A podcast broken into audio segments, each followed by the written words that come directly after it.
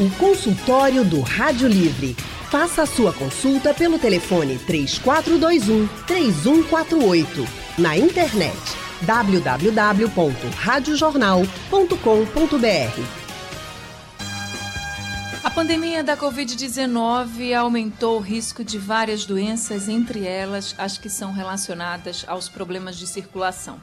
Aquela sensação de cansaço, dormência, inchaço e até dores nas pernas podem ser os sinais de que está na hora de procurar um especialista. Pois é, varizes, trombose, até disfunção erétil. Tudo isso pode ser provocado pela má circulação sanguínea. E aí, para conversar com a gente sobre o assunto, convidamos o angiologista e cirurgião vascular e endovascular, Dr. Bruno Canto. Boa tarde, doutor. Leandro, boa tarde, boa tarde, Anne. É um prazer estar com vocês no, na, no consultório da Rádio Livre, tirando as dúvidas, esclarecendo sobre temas tão tão marcantes atualmente, né? Verdade, doutor Bruno. Olha, prazer todo nosso de ter o senhor aqui com a gente nesse consultório de hoje, viu? Muito obrigada mesmo. Boa tarde para o senhor. Seja sempre muito bem-vindo. E quem também está com a gente no consultório de hoje é a médica cirurgiã vascular Catarina Almeida. Boa tarde, doutora Catarina. Boa tarde, Anne. Boa tarde, Leandro. Boa tarde, Bruno. É um prazer. Muito obrigada pelo convite. Boa tarde, Catarina. A gente agradece muito também sua participação, Catarina. Seja bem-vinda. E a gente também lembra você, ouvinte, você já pode participar dessa conversa. Manda para a gente a sua dúvida pelo painel interativo no site da Rádio Jornal, radiojornal.com.br, ou pelo aplicativo da Rádio Jornal que você baixa no seu celular. Também pode ligar para cá para conversar diretamente com os especialistas. Eu vou, eu vou começar conversando com o Dr. Bruno e perguntando, doutor Bruno, qual é a relação entre a Covid-19 e os problemas provocados pela má circulação do sangue? Então, Leandro, veja só, a Covid-19, é, como tá, tá, todo mundo sabe, é uma, é uma doença ainda muito nova, né? Muitas evidências, elas vêm sendo acumuladas, mas há muitas dúvidas ainda, ainda sem resposta. Então a gente tem dúvidas com relação à medicação, e como é que é a interação do vírus com o nosso organismo, e o que é que isso pode trazer tanto a médio como a longo prazo. Porque o que a gente vê a curto prazo realmente são desfechos muito desfavoráveis, graças a Deus na minoria das vezes, né, como por exemplo trombose, embolia e eventualmente até morte.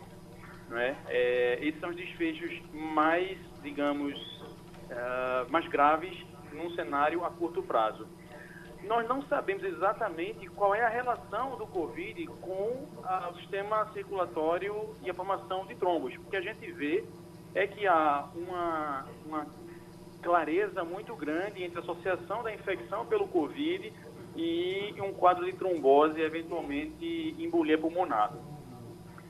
Então, esses pacientes que já têm problemas diagnosticados, já têm um diagnóstico de problema de má circulação, precisam se proteger mais para evitar qualquer complicação provocada pela infecção pelo novo coronavírus. Anne Barreto. Agora eu pergunto para a doutora Catarina Almeida. A gente sabe, e como o doutor Bruno aí bem colocou, né, alguns dos problemas que podem ser agravados por causa da infecção pelo novo coronavírus. Mas as nossas mudanças na nossa rotina, justamente por causa dessa pandemia, ela também tem relação ao aparecimento desses problemas relacionados à má circulação, por exemplo, dores na perna, inchaço. Tem muita gente reclamando disso hoje em dia. Tem relação com essa mudança na nossa rotina? Provavelmente sim, Anne, porque o que aconteceu é que com a quarentena a gente mudou um pouco a rotina. Então, não podemos ir a academias, é, não podemos ir a parques, andar. Muitas pessoas substituíram o trabalho presencial com o home office, né, o trabalho em casa, e isso levou a um aumento de queixas relacionadas à circulação, como dor na perna, pernas inchadas, e há nada comprovado, mas os, os colegas re, relataram um aumento da incidência de trombose, que tem a ver com essa imobilidade. Certo. Aí a senhora falou da questão de, por exemplo, a gente não está se exercitando ou não está como antes, né? Porque até agora algumas pessoas voltaram a fazer suas caminhadas, mas não estamos como antes, né? Tem muita gente que não voltou para a academia, por exemplo, como fazia antes, enfim. Então a gente teve essa mudança toda e pode realmente estar tá sendo, vamos dizer assim, está sendo uma consequência nessas né, dores na perna, cãibras, cãibras também. Estou vendo muita gente falar que está com dores e que à noite as câimbras atacam assim e não sabem o que fazer. Mas aí eu lhe pergunto, por exemplo, começo a ter dor na perna ou dores nas pernas, assim, é, durante o dia, à noite, o que é que eu faço e o que é que eu posso mudar? Se eu trabalho, por exemplo, eu estou trabalhando em home office, estou trabalhando de casa, né? Tem muita gente que está nessa condição também, ou que não esteja, mas que não está se exercitando e o corpo está sentindo aí essas dores nas pernas. Tem um local específico que a pessoa tem que se preocupar mais? Ou o que é que essa pessoa pode fazer para tentar diminuir essas dores? Ou já é para ir procurar um especialista? Está acontecendo porque a gente deixou de fazer as atividades que fazia e como a gente está mais tempo em casa, corre o risco de ficar vendo televisão, ficar deitado no sofá mais o dia todo. Então, a preocupação que a gente tem que ter é em se movimentar. Então, por exemplo, você que trabalha em home office, na hora do telefonema, atende o telefonema em pé e tenta caminhar para a sala. A preocupação é em se movimentar principalmente quando a gente fala do sistema venoso, que ele depende muito da contração ao redor da veia, ou seja, da gente se movimentar para que haja uma boa circulação. Quando que a gente deve acender um alerta? Por exemplo, trombose, que é a preocupação maior de todo mundo, geralmente é em uma das pernas. Então, vai ser o paciente que tem uma dor que se sustenta e associada a inchaço. Então, uma perna que começou a inchar, que não inchava, e é uma das pernas, acende o alerta. Porém, nem toda dor na perna é trombose. A gente tem que lembrar de outras causas, como infecção e causas ortopédicas. É por isso que é importante sempre consultar um especialista e ir direto para o médico, porque ele é que vai dizer de fato o que está acontecendo.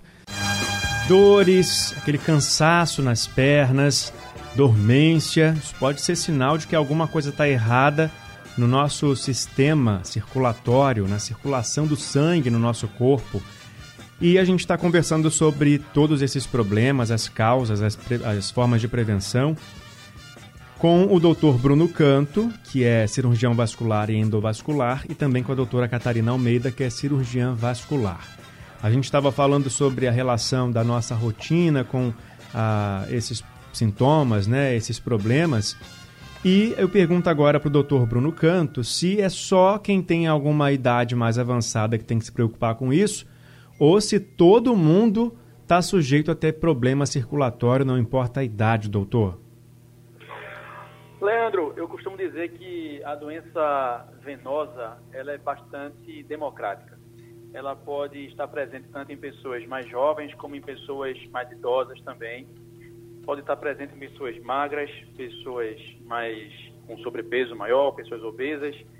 É, agora, o que a gente vê de uma maneira geral é que a doença venosa e todos esses sintomas que você falou de peso, cansaço, é, inchaço, eles, eles aumentam com o decorrer da idade e eles aumentam com o aumento do peso também. Então a gente tem que estar muito, a gente tem que estar é, orientando bastante nossos pacientes com relação ao controle do peso, porque uma coisa é fato, a gente não tem como controlar a idade, né? Mas a gente tem como controlar o peso, tem como controlar hábitos, e, e isso é, é chave principal para o controle desses sintomas. Então, os, o, o excesso de peso ele pode favorecer o surgimento desses sintomas. Agora, a pessoa que tem problema, por exemplo, de não conseguir ganhar peso é muito magrinha, ela também tem algum tipo de cuidado em relação a, ao sistema circulatório? Nesse caso, não. Vamos lá. É, essa pergunta é muito interessante porque a gente fala muito do obeso, não é, da pessoa que é mais idosa, mas aquela pessoa muito magrinha, ela também pode ter sintomas de má circulação. Como a doutora Catarina falou, a, a gente tem o coração que bombeia o sangue para todos os órgãos, para os braços, para as pernas, para os pés. Mas do pé para o coração, não existe um coração no pé. O que existe, na verdade, é uma bomba muscular na batata da perna, ou panturrilha, que faz a contração e o bombeamento do sangue do pé até o coração. Então, uma pessoa que é muito magrinha e que não tenha uma musculatura na panturrilha, na batata da perna, que seja eficaz para bombear o sangue do pé para o coração de volta, essa pessoa ela pode ter sintomas de má circulação também. A gente não pode esquecer desse detalhe. Às vezes, às vezes a gente vem no consultório, uma, uma pessoa magra, jovem, né, que se queixa de cansaço no final do dia, nas pernas, né, eventualmente cãibras, é, sensação de peso. E aí você faz um ultrassom e está lá, o ultrassom não tem nenhuma alteração mais significativa do ponto de vista vascular, venoso. Aí você fica, onde é que está o problema desse paciente? Às vezes, muitas, muitas vezes o problema está na parte muscular. É uma musculatura que é pouco desenvolvida e é pouco eficaz para levar o sangue novamente para o coração. Anne? Doutor Bruno, chegou uma pergunta aqui do Antônio. Ele está dizendo que todas as noites acorda com as mãos e braços dormentes e pergunta se isso pode ser um problema de circulação. É o Antônio de Prazeres quem pergunta. Tá. Vamos lá, Anne. Esses, esses sintomas são sintomas basicamente neurológicos, tá? Dormência, de uma forma geral, é sintoma causado por alguma alteração no nervo. Pode ser também sintoma circulatório, mas é muito difícil você ter algum problema vascular nos dois braços e que ele acomete normalmente à noite. Nesse caso, lógico que a gente tem que fazer alguns fazer uma, uma, avaliação mais detalhada, um exame físico detalhado e eventualmente alguns exames complementares, como ultrassom ou às vezes até eletroneuromiografia ou raio-x. Mas o sintoma dele, para a gente discutir aqui, está muito mais com a cara de problema neurológico do que com problema vascular. Né? A gente sabe que durante a noite, ah, às vezes a gente não está numa postura muito adequada, às vezes o travesseiro também não é o adequado, e aí o que acontece é uma compressão de algumas raízes nervosas que vão inervar os braços. Então, durante o sono, aquelas raízes nervosas, aqueles nervos que vão até o braço, mão e tudo mais, eles são comprimidos e aí dão um sintoma de dormência. Então, muito provável de problema ser é, ortopédico. Agora, doutora Catarina, a senhora estava falando sobre a questão da trombose e que as dores, por exemplo, em uma das pernas, com inchaço também, pode ser um sinal de alerta. Claro que isso não quer dizer que é trombose, mas que já é para chamar atenção, para que a pessoa já fique mais atenta, procure um especialista. E eu lhe pergunto se é só esse sinal de alerta ou existem outras partes do corpo em que a pessoa pode sentir uma dor, por exemplo, que pode ser até confundida com outras, outros problemas e que, na verdade, é a trombose? Quando a gente fala em trombose, a trombose que o pessoal tem medo é a trombose venosa profunda, que nada mais é do que a formação de um coágulo numa veia profunda. Essa trombose é mais comum ser na perna, é o que a gente mais conhece, o que o pessoal tem medo. Mas pode acontecer em qualquer parte do corpo, nos braços, em veias do abdômen, em veias do cérebro. Então, quando a gente vai falar em trombose, se preocupando outros sinais de trombose, de braço ou de perna, eu chamo atenção mais uma vez para a dor e o inchaço. E aí vai ser um inchaço e uma dor que se sustenta, ele inicia e não faz o repouso, botou a perna para cima, mas não melhora, né? Não melhora sozinho, não melhora com medicação. E qualquer dor que você tomou um analgésico que você tem acesso em casa, uma dipirona, um paracetamol, e que não melhorou ou piorou, merece ir no médico, não é? porque pode ser o sinal de alguma outra doença. Quando a gente pensa nessas doenças vasculares que podem cursar com dor, é, por exemplo, erisipela, que é a linfangite, o que é que ele vai ver a mais? Ele vai ver uma perna avermelhada, quente, com dor no, no local, e são sinais de alerta. É uma, acende a luz vermelha que você precisa passar por um especialista. A Ângela mandou pelo painel interativo, ela é do Recife, ela quer saber a diferença, doutora, entre o tratamento de varizes através de espuma e o tradicional? Eu acredito que tradicional ela se refere à aplicação também, né? Vamos lá. A espuma é um tipo de aplicação que a gente chama de escleroterapia, mas é com o, o líquido, diferente da explicação normal, que é um líquidozinho transparente, ele parece espuma de detergente mesmo. E por essa característica, a gente pode usar desde vasinhos menores até veias maiores, como a sacena. E também ela vai ter riscos diferentes. Ela pode ter como complicação mais frequente são manchas escuras ou até trombose. Então, a diferença está na veia que a gente vai tratar. Geralmente, espuma a gente reserva para veias maiores ou pacientes que não podem ou não querem operar por algum motivo. E a aplicação convencional, a gente usa mais para aqueles pequenos vasinhos vermelhinhos e roxinhos.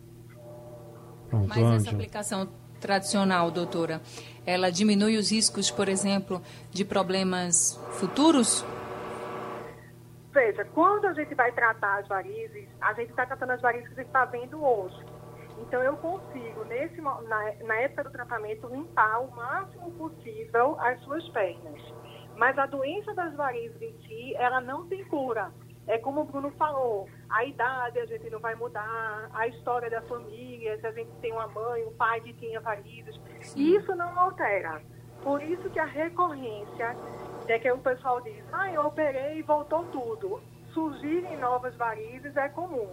Então a gente trata o que vê, mas não tem cura o acompanhamento feito dentista. Você vai a cada um ano, dois anos para fazer uma manutenção do tratamento e fazer todo o acompanhamento com atividade física, controle de peso, uso de meias, para diminuir a chance da recorrência. Doutor Bruno, quem tem varize ou microvarizes tem mais chance de ter uma trombose?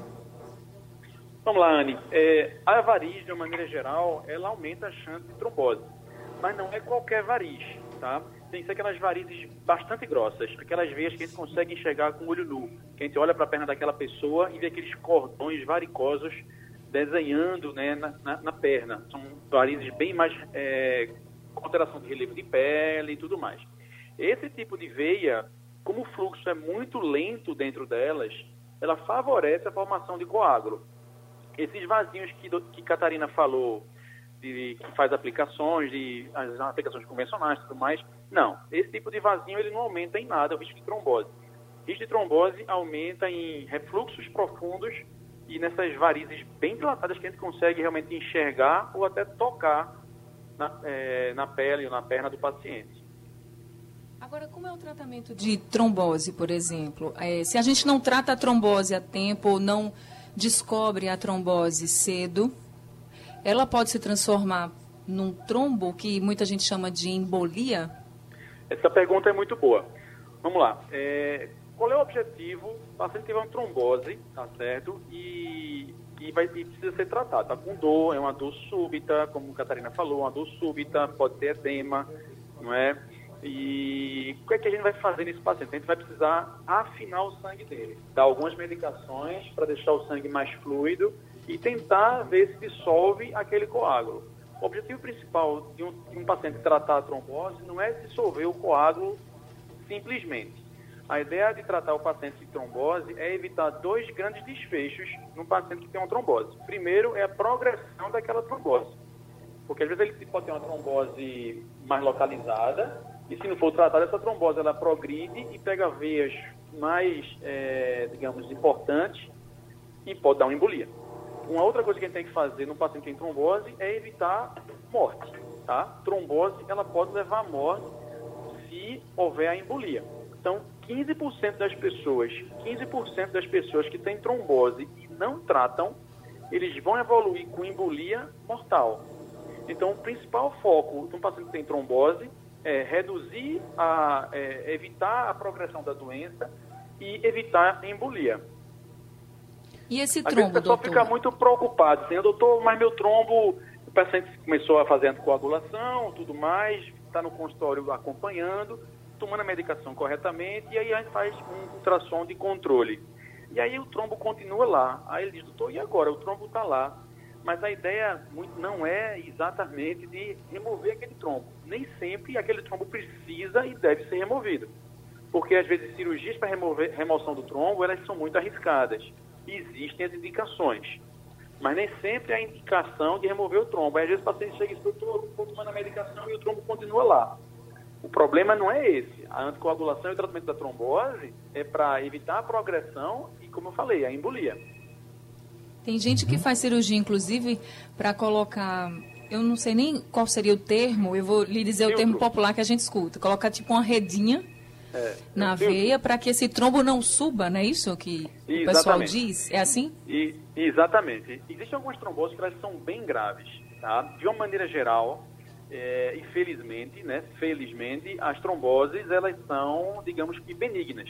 São tromboses que se, se localizam abaixo do joelho, em veias de menor calibre, E dificilmente, sendo bem sendo tratado adequadamente, isso vai complicar. Mas algumas tromboses, elas são mais proximais. Elas se dão mais próximo do abdômen, raiz de coxa, em veias mais calibrosas. E tanto mais próximo do abdômen for, maior volume de, de, trombo, de coágulo, porque ali passa mais sangue. Então, se aquela veia que passa mais sangue está trombosada, é porque o volume de trombo é maior. Então, nesses casos, é, existe uma chance muito grande de causar uma embolia. Em algumas situações, alguns pacientes não podem anticoagular. Existem algumas contraindicações para anticoagulação. E nesses casos, está é, tá indicada a colocação de um filtro, a gente chama de filtro de veia cava.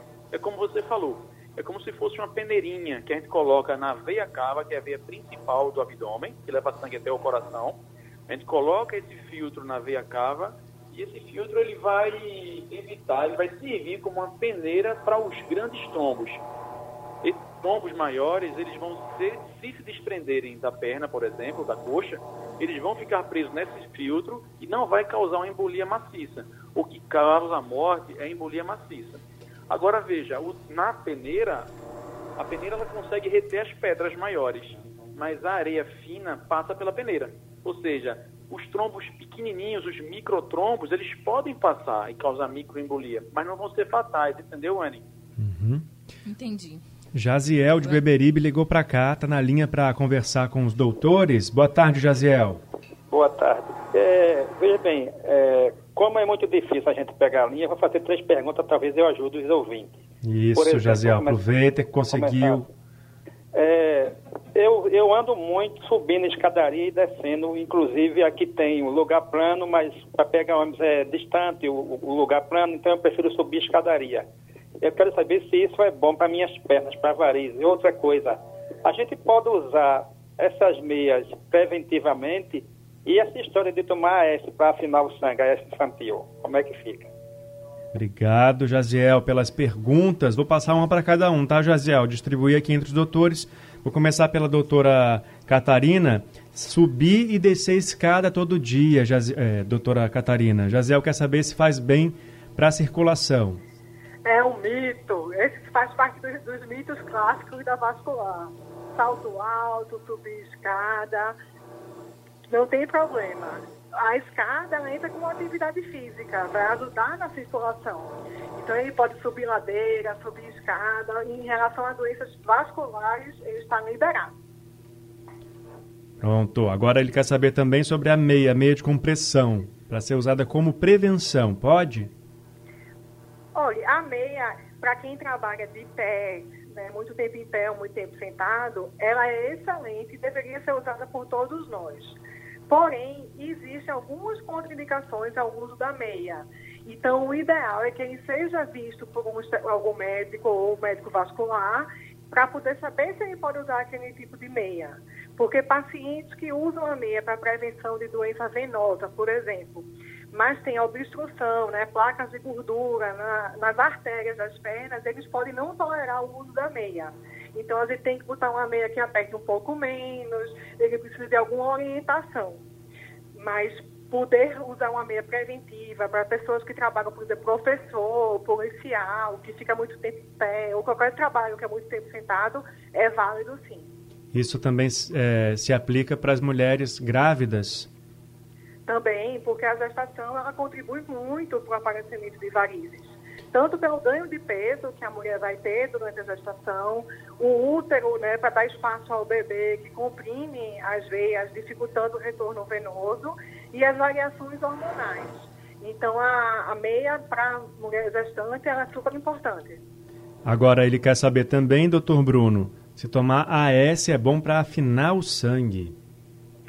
Bem, o AS ele é uma medicação é, que ele tem a função de afinar o sangue, mas no caso da trombose ela não vai funcionar como preventivo de trombose. Existem algumas formas de a gente tentar prevenir a trombose. Uma delas é a atividade física, manter o peso controlado e ter uma dieta balanceada. O uso de meia, em determinados casos, também está tá indicado e pode ajudar a reduzir ainda um pouco mais a formação de trombos. Mas o uso do AS, nesse caso, de trombose venosa profunda, não. Não, não tem nada que justifique o uso do AS. O AS é importante para quem tem doenças arteriais. Um paciente que tem é, placas do, na, nas artérias coronarianas, placas nas artérias das pernas, tem uma, algum estreitamento nas artérias carótidas, que é, uma, é um outro departamento da cirurgia vascular, são as doenças arteriais. Inclusive, em julho, é, no dia 14 de julho, tem uma data especial para prevenção das doenças vasculares periféricas.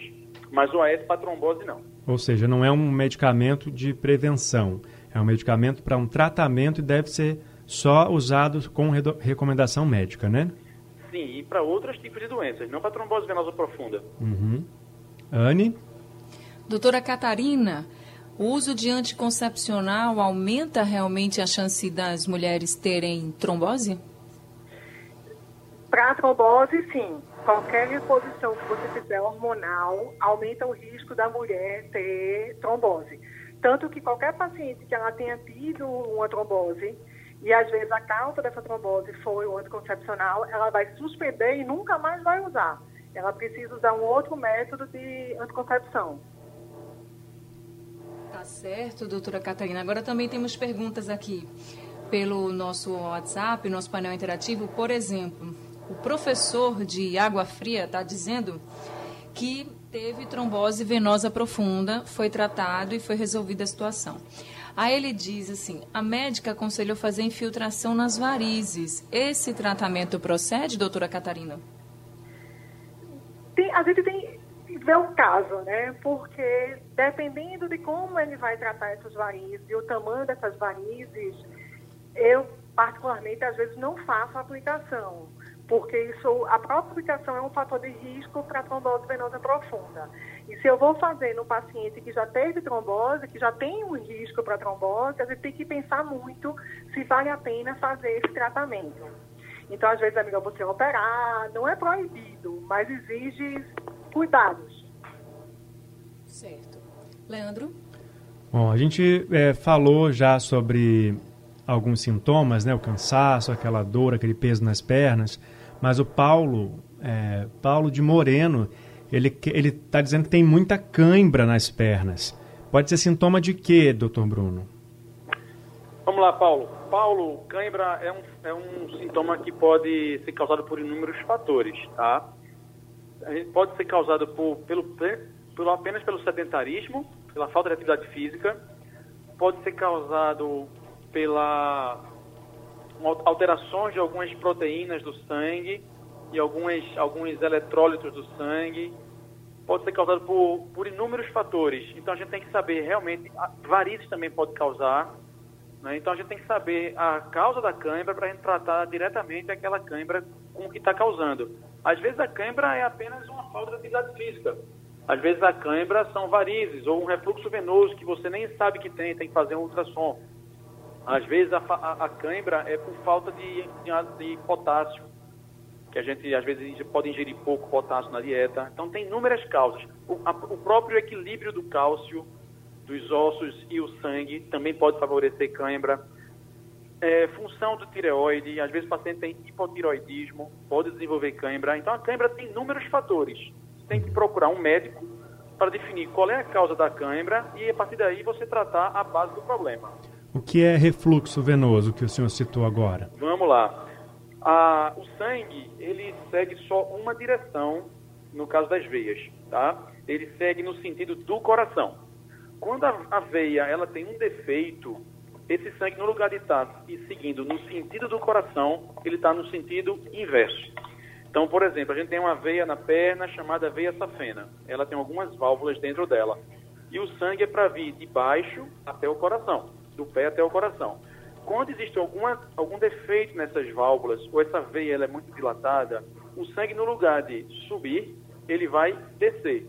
E aí pode favorecer a, sintomas de má circulação, formação de varizes, até trombose. Então, refluxo é uma alteração no sentido do sangue, no caso da veia. Anne? Doutor Bruno, o senhor estava falando nessa questão do potássio, com relação à falta de potássio, né? no caso isso. das câimbras. É por isso que muita gente diz para a gente comer banana antes de fazer exercício, por exemplo? Exatamente. Exatamente. A banana é rica em potássio e se você é uma pessoa, se, a, se o paciente é uma pessoa que tem muitas câimbras é, no decorrer da atividade física, quem, toma, quem come muita banana é surfista, né? Imaginou você ter uma cãibra lá no alto mar, né? Então, é, a banana é rica em potássio e se você tem muitas câimbras durante a atividade física, é muito provável que você tenha uma deficiência do potássio. Certo. Ainda sobre trombose, que é um tema que chama muita atenção das pessoas, a gente falou, doutora Catarina, por exemplo, do anticoncepcional no caso das mulheres. A gente sabe que a gravidez também pode ser uma condição que pode favorecer, né? Agora, e para quem fuma, isso independente de ser homem ou mulher, também há um risco maior? Sim, é, como você falou, a gravidez, não só durante a gravidez, mas até um período ali, 45, 50 dias depois que a mulher teve neném, esse risco maior de trombose ele se mantém. E o cigarro, meu Deus, é um fator de risco para doenças venosas e arteriais, né? tanto para varizes, como trombose, como para essa formação, principalmente para essas placas de gordura que entopem as artérias do coração, as artérias da perna, as artérias que levam sangue para o cérebro. Então, o cigarro ele tem que ser abolido. Abolido mesmo da vida das pessoas, né? É difícil, a gente sabe, para quem fuma, mas a saúde em primeiro lugar. Leandro. Doutor Bruno, a pessoa que trabalha sentada e ainda por cima passa o, a maior parte do tempo com as pernas cruzadas. Isso pode comprometer a circulação? Leandro, normalmente quem, quem tem um. Quem passa muito tempo parado, sentado ou em pé, é, é uma pessoa que vai estar tá trabalhando pouco a panturrilha, a batata da perna. Então, o sangue vai tender a ficar mais tempo represado no pé e na perna. Então, essa pessoa vai ter uma tendência a ter maior sintomas de má circulação. A questão de cruzar a perna ou não cruzar a perna não tem muita relação. Né? Porque as, as veias elas não vão ser obstruídas pela, pelo cruzamento da perna, digamos assim. Mas se a pessoa passar muito tempo sentada, é, o que a gente recomenda é que a cada hora levante e faça uma caminhada de 5, 10 minutos para você trabalhar a batata da perna, a panturrilha, levar, levar esse sangue para cima. Ou, idealmente, que você também use meia a meia elástica. Agora, a meia, como a Catarina falou, é uma meia que tem que ser, antes de ser prescrita, tem que ser avaliado cada caso. As meias têm vários tamanhos, têm várias pressões, têm várias indicações para tratamento de várias doenças. Então, o ideal é que o paciente, antes de usar uma meia elástica terapêutica, né, ele seja visto por um cirurgião vascular. Anne? A gente está falando dessa questão da nossa rotina que foi alterada muito né, com a pandemia. E uma das coisas também que a gente observa bastante, doutor Bruno e doutora Catarina, é a questão que as pessoas não estão tomando mais banho de sol, né? Muita gente continua muito dentro de casa, enfim. Eu queria saber de vocês, começando aí, doutor Bruno, se essa questão do banho de sol também, ela você não tomando banho de sol, você não se expondo um pouco ali naquele horário bom para a gente tomar o banho de sol, para a gente ativar a vitamina D, isso também vai favorecer a problemas de má circulação. É, a questão da, do banho de sol tem muito mais a ver, como você falou, a questão da vitamina D, a ativação da vitamina D. Se a gente, se a gente reduz a, a exposição ao sol, a gente não vai ativar a vitamina D e isso vai favorecer a osteoporose. Então, a osteoporose ela é uma doença que ela é causada pela, pela diminuição do, do cálcio no osso e, por conta disso, o osso vai ficando cada vez mais frágil. Suscetível a fraturas, tem pessoas que sentem dor, né, com osteoporose. Então, a ideia de, de, de tomar, repor vitamina D e se expor ao sol é justamente para isso. Então, a falta de vitamina D, por exemplo, não impacta no nosso sistema circulatório? De uma maneira direta, não.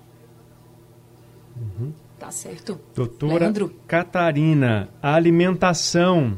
O que, que a gente pode ter de cuidado com a alimentação para prevenir os problemas no nosso sistema circulatório ou para quem já tem o problema, que alimentos tem que evitar e para não agravar ainda mais?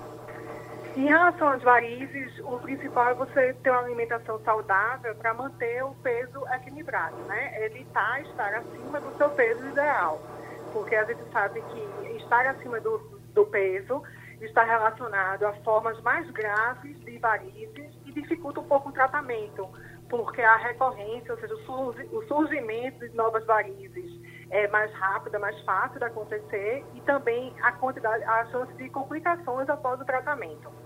Quando a gente fala em doenças arteriais, que são aquelas placas de gordura, também deve ter uma, uma dieta equilibrada para controlar a diabetes, para controlar o nível de colesterol. Então, tem uma dieta rica em fibras, é, pobre em gorduras, é, faz parte da, da, prevenção. Tanto a prevenção para quem nunca teve, para não, não desenvolver a doença, como para controlar os que já apresentaram por algum motivo, tiveram um infarto, tiveram um derrame, a dieta é um fator importante do tratamento também. Anne? Esse Doutor é um, Bruno. Eu posso só falar Opa, pode continuar. em relação à alimentação? Eu acho esse tema muito importante, porque é uma forma que a gente tem de, de falar às pessoas sobre alguns alimentos que, que ajudam muito na circulação. E, e eu bato muito isso no meu consultório. Por exemplo, frutas, é, as frutas cítricas, né, frutas silvestres também, são riquíssimas em vitamina C, flavonoides. Isso ajuda muito na circulação. Então, a cerola, a laranja, né, a goiaba, o morango, a própria amora também ajuda muito nisso. É, a questão do mirtilo, a cebola roxa, elas também são muito, muito ricas em flavonoides, em queratina, então isso ajuda. O abacaxi, o salmão e o azeite de, o azeite de, de, de, de linhaça, né, eles são ricos em ômega 3, ajuda muito na questão da circulação, porque diminui a formação de placas de gordura nas artérias. Né? O próprio suco, o suco de uva integral, eles são ricos em resveratrol, e, e alguns ácidos é, fenólicos também, assim como o. Pepino o vinho, também, doutor, é bom? Né? Como? Pepino também é bom? Pepino também é bom. Ela, a doutora Catarina falou sobre a questão de é, alimentos com fibras. É importantíssimo.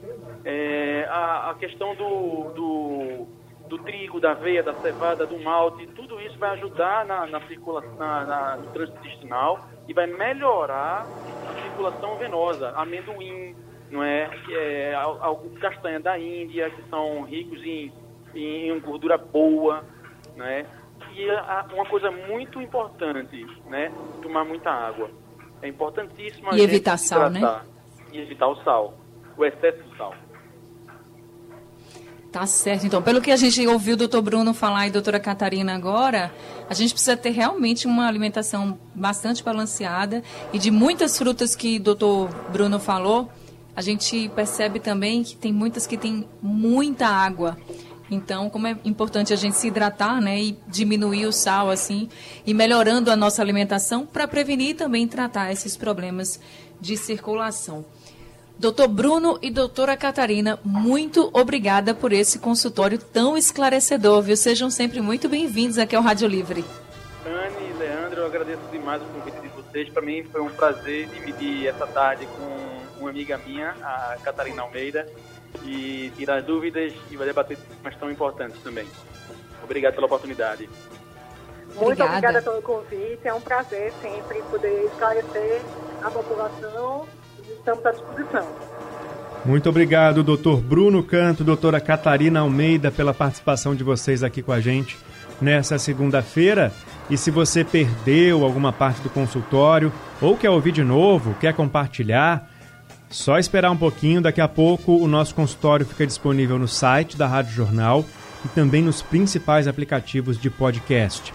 E ainda é reprisado aqui na Rádio Jornal durante a madrugada. Sugestão ou comentário sobre o programa que você acaba de ouvir, envie para o e-mail ouvinte@radiojornal.com.br ou para o endereço Rua do Lima 250, Santo Amaro, Recife, Pernambuco.